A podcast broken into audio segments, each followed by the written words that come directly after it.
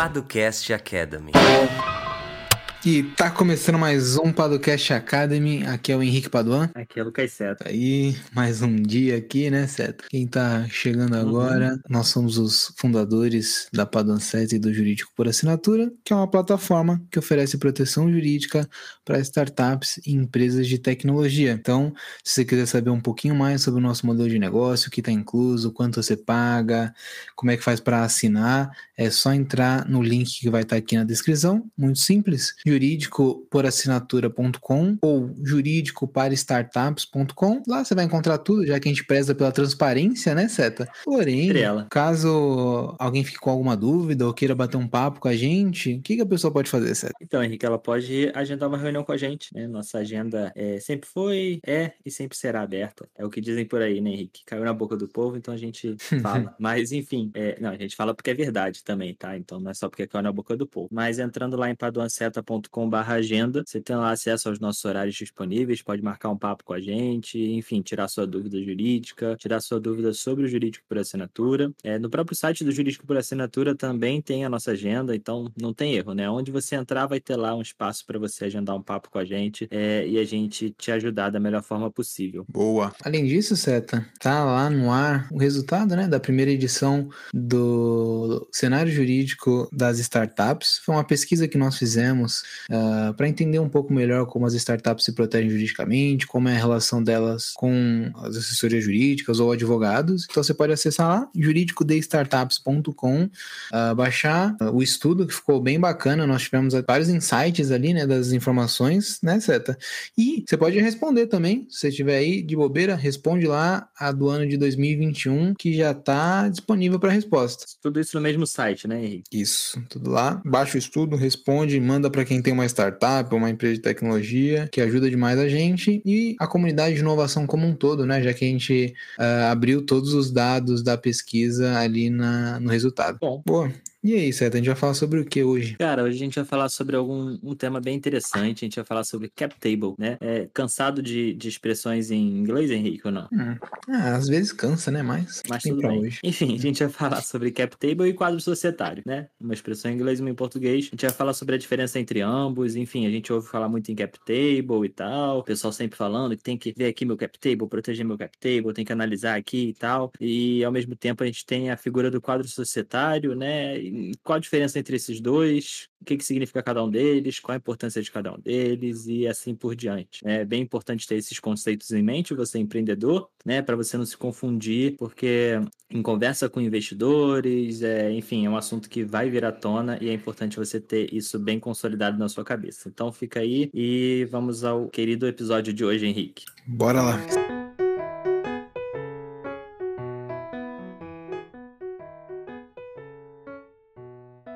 Cara, muito bom. Eu gostei desse tema, né, Henrique? Você propôs esse tema, achei bem interessante, algo que é, eu acho que pode ajudar bastante a elucidar alguns pontos. É... Mas começa aí, Henrique. Você já tá. Senti que você já tinha, já tinha em mente o, o, o início. Fala aí.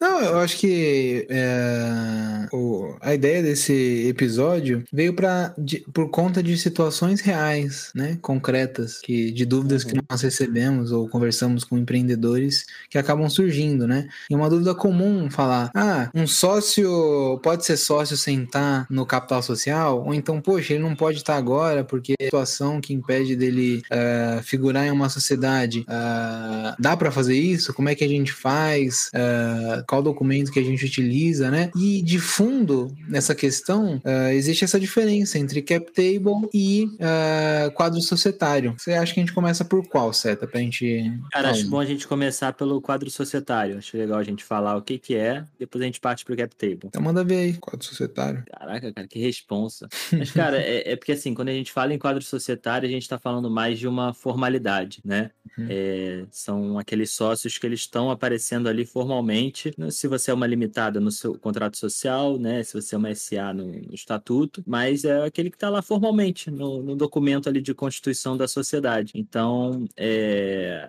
é, é, é, muito mais um, uma questão de mera formalidade do que às vezes, como o Henrique falou, né? De um sócio que está E a gente não respondeu ainda, né? Mas um, um, um sócio que não está efetivamente ali na, no, no documento de constituição da empresa. Então a gente está uhum. falando, né, Henrique, da, da, de uma mera formalidade ali, né, o Código Societário. Uhum.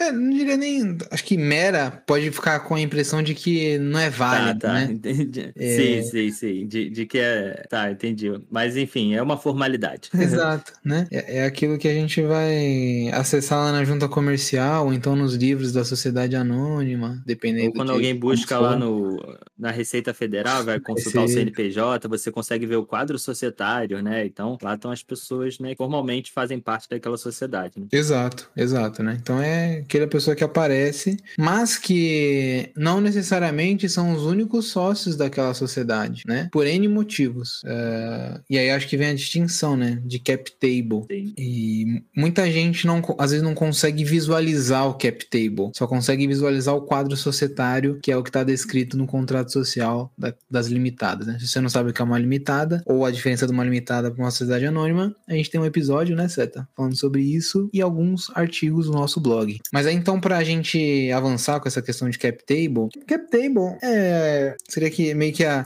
descrição da composição societária. Essa daí foi boa, hein, Seta? Gostei. Mas é um, é um, documento, pode ser uma tabela, pode ser um arquivo em algum software, enfim, o modo como você vai fazer isso independe, né? Que vai é um apresentar. Papel. Pode ser um papel, pode ser vários post-its na parede, não sei. Hum. Em que você vai apresentar quem tem ou quem terá direito à participação societária da sua startup ou da sua empresa, né? Então ele abarca não só quem está no quadro societário, mas quem estará no quadro societário né? Tem até, eu vou até ler aqui, Seta, a definição do John Kepler, Boa. naquele livro Smart Money. Uhum. Uh, com certeza ele está escutando a gente, então um abração aí pro João. Ele diz que Cap Table é um documento que apresenta quem são os sócios e investidores da empresa e quanto de participação cada um tem. É algo simples, né? Só que a gente tem que ter noção de que quem são os sócios atuais, de quem são os sócios que ou daqueles que poderão virar a ser sócios. Todo mundo que pode ter algum tipo de equity, então quem tem contrato de vesting, quem tem uma opção de compra quem tem um mútuo conversível ou algum outro instrumento que você possa modificar a composição societária, tem que estar previsto no seu cap table. E o cap table é muito uh, essencial, digamos assim, para entender a questão da diluição das participações societárias e como é que elas são calculadas, né, Sérgio? É isso. E acho que é bom consolidar esse, esse ponto da diferença entre cap table e é, quadro societário no, no vesting, né? Algo que deixa bem claro. Porque o vesting a gente para você que não está tão familiarizado, né? A gente tem aqui episódios voltados pro, pro Vest, alguns já, né, Henrique? Uhum. artigo também. Mas enfim, é, pensando que alguém tem ali uma opção de compra de participação societária, ou talvez tenha no futuro, essa pessoa não está no quadro societário, porque ela não tem atualmente essa participação societária. Se você olha lá, vai ter 50% para um, 50% para outro. Mas se alguém tem ali a possibilidade de se tornar um sócio no futuro com 10%, isso não está previsto no quadro societário, não está previsto lá no, no, na consulta do CNPJ, não está previsto na junta comercial, nem no contrato social, né? Está previsto lá provavelmente num contrato de veste entre as partes, e mas, mas só que é uma informação relevantíssima, né? Você saber uhum. que alguém ali no futuro tem é, uma possibilidade de ter 10% de participação societária. E aí que entra o cap table, né, para esclarecer isso, porque senão você vai se perder ao longo do tempo, né? Quando você vê você tá ali prometendo é, participação societária para alguns atores diferentes, e aí pode ser ser um mentor, um colaborador, um investidor e etc. Mas uhum. é, isso pode embolar se você não tiver muito claro ali quanto cada um vai ter, como é que vai ser, e aí entra a parte da, da diluição, né, Henrique? Exato, exatamente.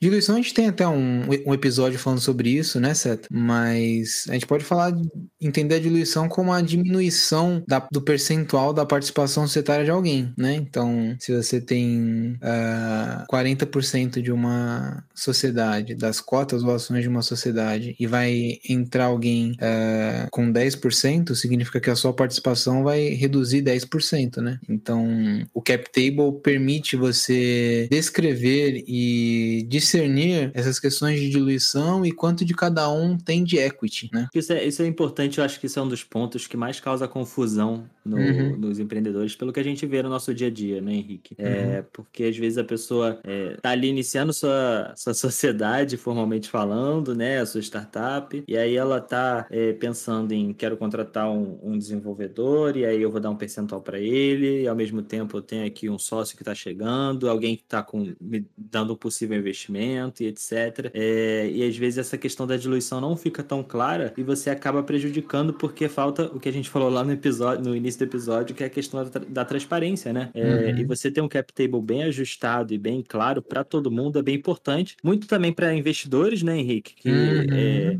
enfim, se ligam muito com a questão do cap table, porque eles querem entender onde eles estão se, se metendo ou, ou, se inserindo, é, para falar de forma mais leve. É, então, eu acho que é um, é um assunto, não diria que, de, não sei se delicado, mas é, até um pouco complexo, né? Pode ser, pode ser. Eu acho que esse lance da transparência que você falou cai super bem. Entra naquele papo de governança, né? Para startups. Sim. A gente já falou sobre isso, né? Às vezes governança parece que é uma coisa totalmente fora da realidade de uma startup, mas você manter um cap table atualizado e bem descritivo é uma maneira de você trazer governança. Sim. O investidor ele vai olhar aquilo ali e vai falar: poxa, eles estão estruturados. Não, não é um problema existir outras pessoas que tenham opção de compra e que não estejam no quadro societário, mas que você prevê lá no seu cap table. E aí, na hora que você for fazer o seu pitch, ou quando você for apresentar o seu pitch deck, vai estar tá lá: ó, nosso cap table é esse aqui. O o, Júlio não tá na sociedade porque, não sei, ele tem uma outra empresa, então ele tem uma opção de compra, tal, não sei, né? Ou então a gente teve um investidor anjo lá atrás e ele tem X% que ele pode converter até sei lá quando. Isso é governança. Não necessariamente só estar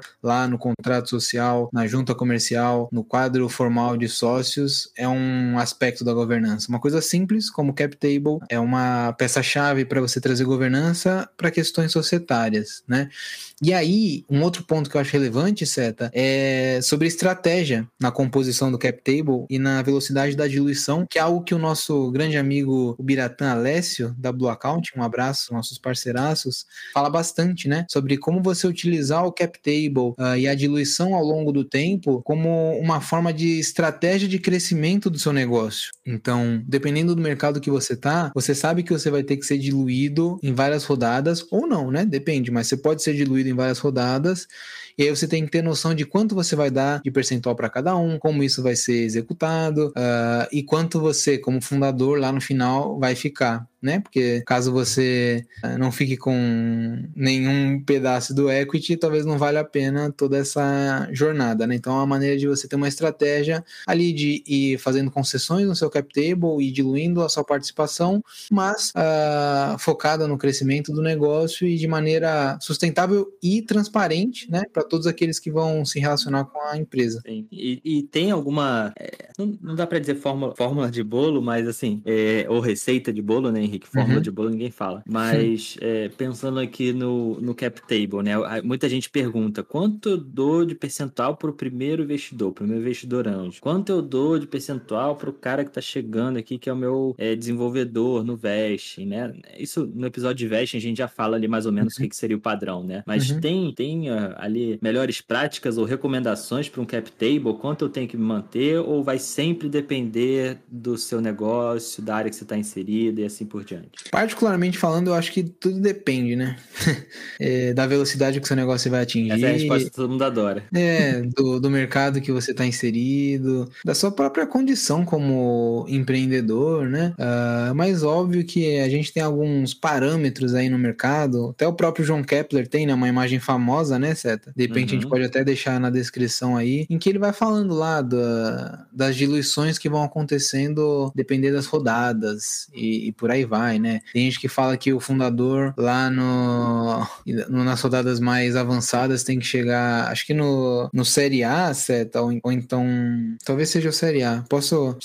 Quando a gente vai colocar aqui no link na descrição, né? Vocês vão ver, mas tem que chegar com 40, 50% de participação tal. Então, é, existem alguns parâmetros, mas eu acho que no final das contas vai depender é, do seu negócio, do mercado que você está inserido, da região que você está uh, e da sua capacidade como empreendedor e a velocidade de crescimento do seu negócio negócio. Porque se o seu negócio gerar caixa sozinho, talvez você não precise é, diluir tanto assim a sua participação em busca de capital uh, de terceiros, né? Não, perfeito. Eu acho que esse é um ponto bem importante, né? De, isso vai depender muito de, de tantos fatores que fica até difícil de falar, né, Henrique? A gente Sim. pode ver casos em que a pessoa foi muito diluída, mas às vezes 1% vale muito mais do que 100, né?